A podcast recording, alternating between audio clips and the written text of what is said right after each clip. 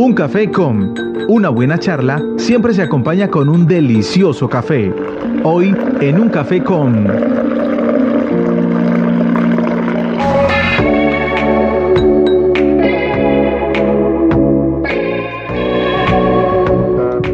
...9.41 de la mañana... ...seguimos en un café con... ...y bueno pues eh, tenemos a una invitada muy especial... Ella es la psicóloga de la comisaría de familia Alba Lemus, con quien vamos a hablar de temas bien interesantes relacionados a pues todos los efectos nocivos de los eh, psicoactivos. Así que eh, para que ustedes también si quieren participar, recuerden que pueden comunicarse a través del 318-836-8457 para que ustedes participen de pues este tema que pues es un tema de bastante actualidad. Así que bueno, pues ya estamos con ella eh, a través de este enlace telefónico. Así que bueno, doctora Alba, muy buenos días, bienvenida a Sopo FM.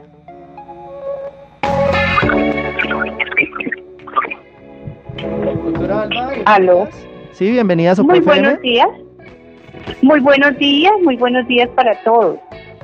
Pues así es, doctora. Pues estábamos hablando hoy del tema. Vamos a hablar de pues todos estos efectos nocivos, ¿no? Del consumo de eh, todo este tipo de sustancias. Estábamos aquí también en un dilema, en un debate. ¿El alcohol, por ejemplo, podría considerarse como una sustancia que también hace parte de los psicoactivos?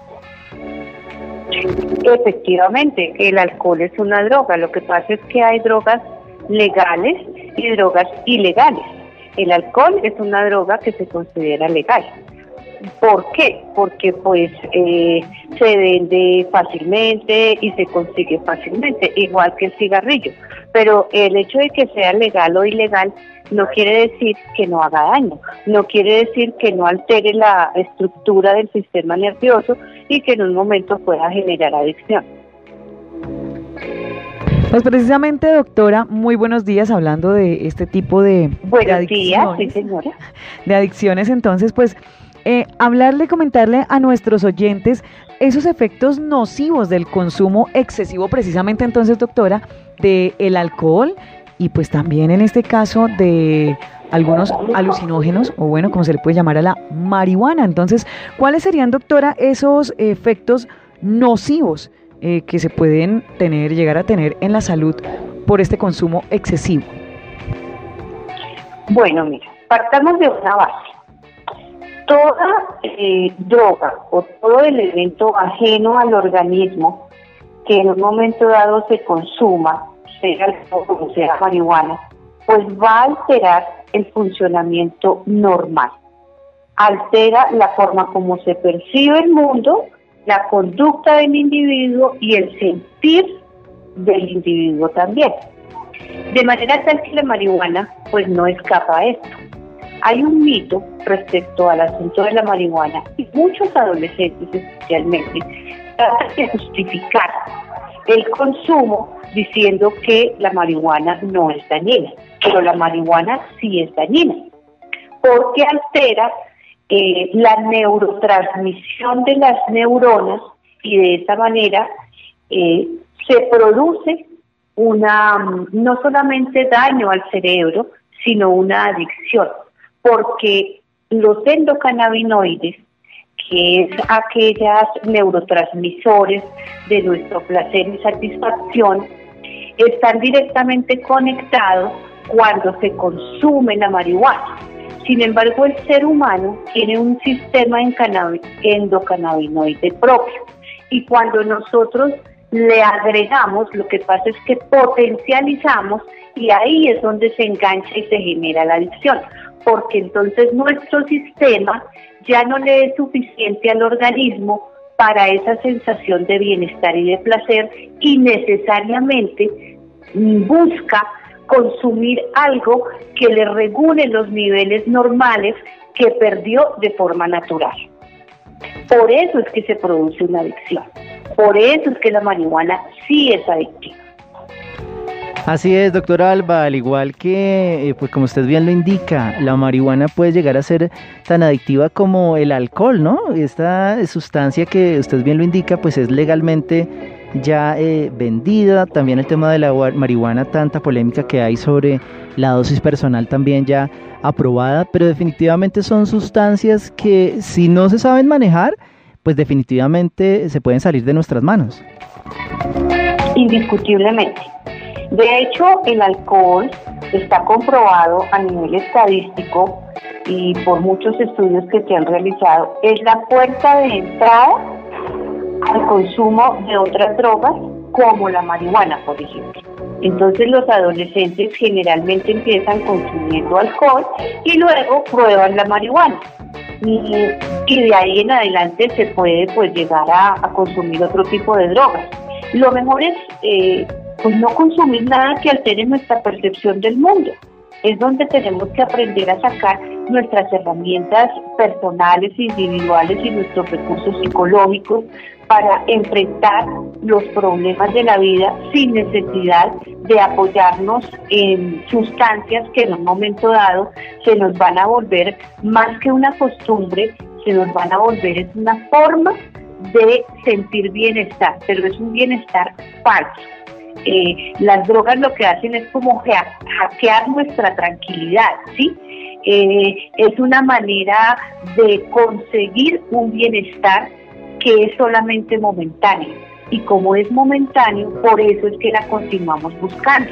Por eso es que la gente empieza por tomarse unos traguitos de pronto eh, a nivel social, ya después lo hace cada ocho días, eh, ya después si, si se presenta la posibilidad entre semana también, y la persona sin darse cuenta se va involucrando en un círculo, ahí sí, vicioso, donde difícilmente puede en un momento dado salir por su propia voluntad, porque esto no es un tema de voluntad, las adicciones son una enfermedad y como tal necesitan un tratamiento desde todos los enfoques, desde el enfoque personal, social, psicológico e incluso hasta espiritual.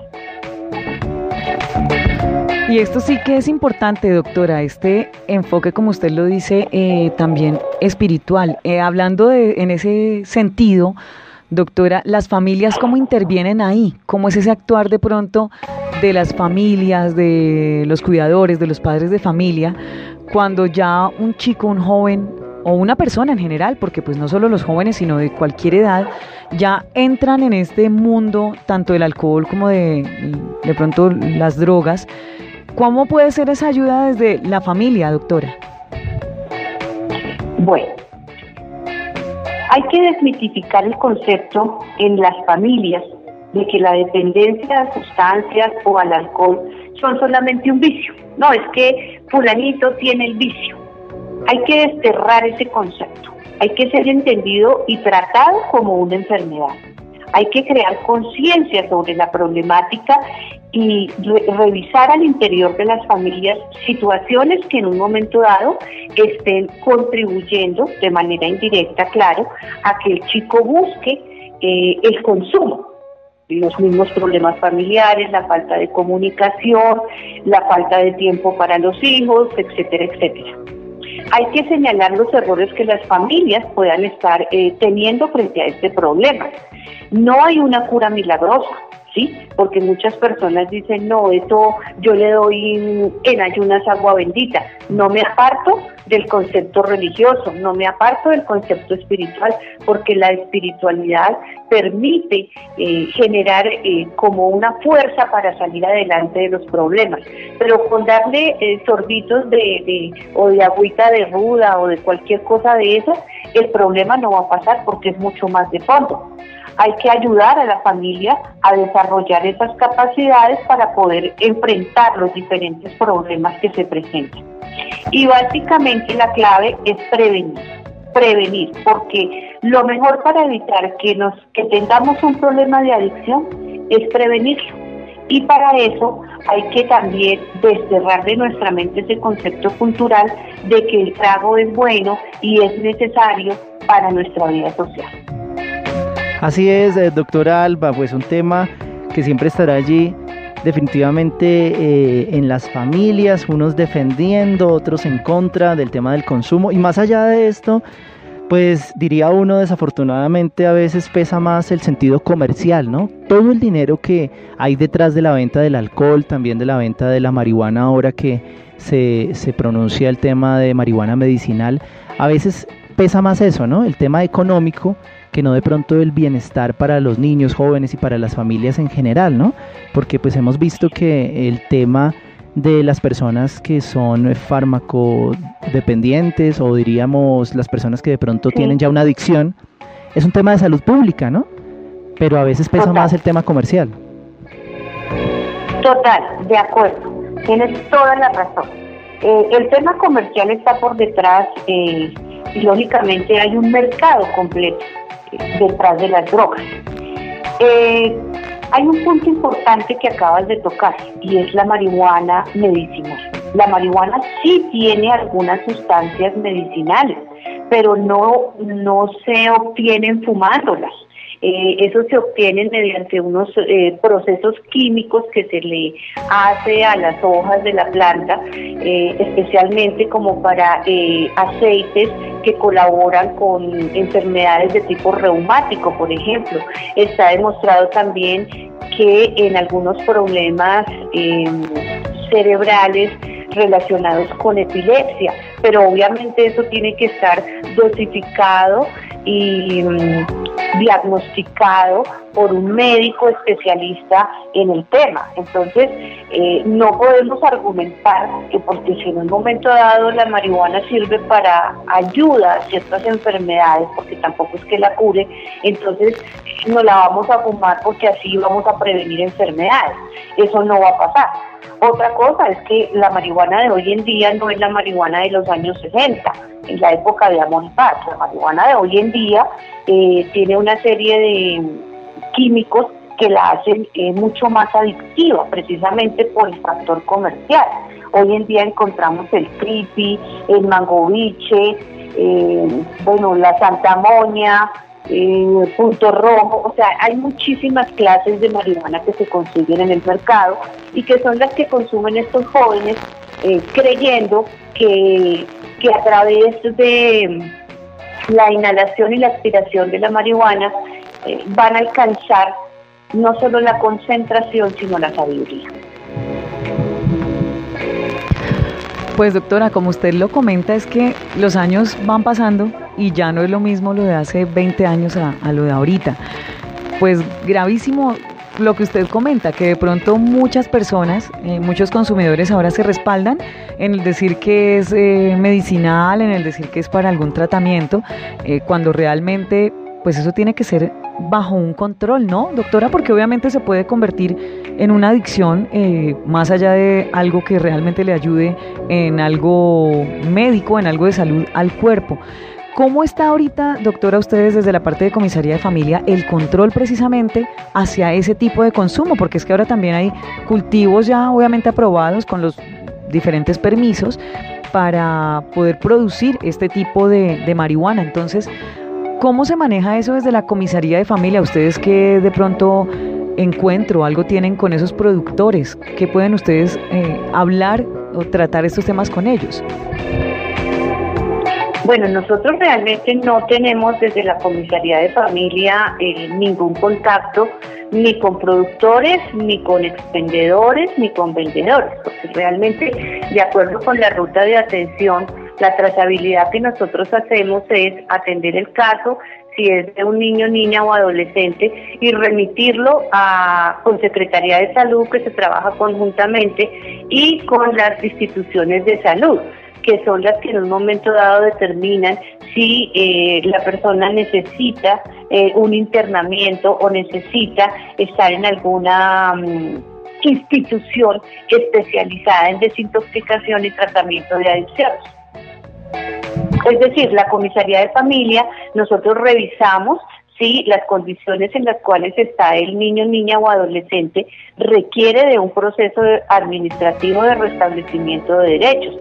Pero pues ya en cuanto a comercialización y eso es más un tema de policía, es más un tema de seguridad, eh, que son los que pues son competentes para investigar y para pues en un momento dado eh, digamos, quitar la libertad de estas personas que están expendiendo en las calles o de las personas que la producen en cultivos en algunas zonas del país. Ya, sí, doctora, sí, de pronto no me di a entender en la pregunta. Sí, yo hablaba era más de pronto ustedes, eh, bueno, comisaría y como tal todo lo que es la parte de gobierno, eh, pues en el contacto con esas personas, no hablo yo de expendedores de pronto eh, de los que van eh, mano a mano con los chicos, con los jóvenes, sino lo hablaba por eso yo más de la parte medicinal, cuando lo ya lo cultivan y todo como productores para la venta y todo a las grandes superficies o algo que producen los medicamentos con base o en base a cannabis como tal, cannabis medicinal. Pero sí, bueno, Julián.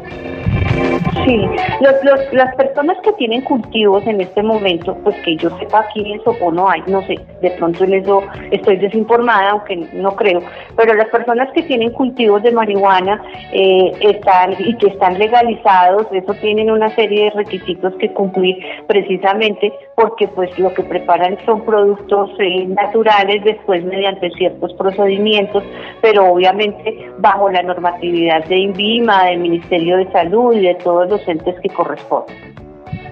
Así es, eh, doctora. Y bueno, para preguntarle ya también para finalizar eh, esta entrevista, de los casos reportados allí en comisaría de familia, de pronto un porcentaje muy, muy sencillo de casos en donde se presenten temas de violencia intrafamiliar causados por el tema del alcohol, de la marihuana o de otros psicoactivos, en donde están allí presentes. Sí, yo diría que en un alto porcentaje la violencia intrafamiliar está directamente conectada con eh, el consumo de alcohol. Y no estamos hablando solamente de los hombres, estamos hablando también de las mujeres. No podemos negar la realidad que el aumento en el consumo de alcohol en las mujeres eh, ha sido bastante significativo en los últimos años. Y no es solamente en el municipio de Sopó, es eh, en todo nuestro país, es prácticamente a nivel universal. Entonces, si dos personas eh, se embriagan y se alteran los sentimientos, las emociones y se confunde el pensamiento, fácilmente terminan eh, pues agrediéndose no solamente de manera verbal, sino también de manera física, incluso delante de los hijos. Entonces, por eso es que yo invito a que las personas busquen espacios de esparcimiento sin alcohol sin alcohol. Hay muchas maneras de divertirse en compañía de los hijos o en pareja sin necesidad de que esté presente por medio o la botella de cerveza o la botella de aguardiente. Porque definitivamente hay momentos en que la persona sin darse cuenta se le sale de control el manejo del alcohol y es cuando vienen los problemas. Así es, doctora, pues bueno, mucha influencia familiar, eso es lo que obviamente se ve en muchos de los casos de las personas que son eh, pues adictas, se puede decir así, a, eh, o tienen consumo excesivo, en este caso pues de alcohol. Pues muchísimas gracias doctora por habernos acompañado en esta mañana, en este Un Café con de Sopo FM. Gracias por participar y llegar un poco a las familias con este tema tan importante y tan relevante y pues de tantísimo cuidado. De acuerdo, una última cosa. Eh, quiero eh, que la comunidad esté enterada que ya está la comisaría de familia abierta para todas eh, las diligencias que las personas requieran. El decreto que correspondía solamente a atención de actos de violencia intrafamiliar y restablecimiento de derechos ya se levantó y en este momento estamos atendiendo todo, conciliaciones de alimentos, custodias, eh, de manera tal que con mucho gusto los esperamos para atender a todos los usuarios sus diferentes requerimientos. Así es, doctora Alba, muchísimas gracias. Y pues sí, estos son temas que también vamos a ahondar el próximo jueves. Recuérdenlo, a las 9.30 nos van a acompañar aquí las comisarias de familia, también con los inspectores, porque pues vamos a hablar también de todos esos temas, ¿no? Ya de la reactivación total de los procesos, todo lo que se venía llevando, todo el tema de términos administrativos y etcétera. Eso lo vamos a hablar el próximo jueves. Doctora, muchísimas gracias por estar aquí en Sopo FM con muchísimo gusto. Les agradezco enormemente a ustedes que son un puente facilitador para poder llegar a la comunidad y gracias a nuestros oyentes que se interesan también por adquirir eh, un poco más de conocimiento frente a problemáticas del día a día y de cada una de nuestras familias. Así es, doctora. 10 y 1 de la mañana. Hasta este punto y ahora los acompañamos en el Control Master mi compañero Alberto Sarmiento, aquí en la mesa de trabajo Angélica Rodríguez y quien les habla Julián Muñoz, deseándoles una feliz mañana conectados de la mejor programación musical. Recuérdenlo, hoy a las 11.30 de la mañana tendremos un fuego de sangre pura, donde se hace un homenaje a todos los aires musicales colombianos. A las 2.30 de la tarde vamos con clases radiales. Hoy vamos con clase profundización en matemáticas y vamos a las 3 de la tarde con Llegó la tarde. Así que sigan disfrutando de la mejor programación a través de Sopo FM, nuestra radio.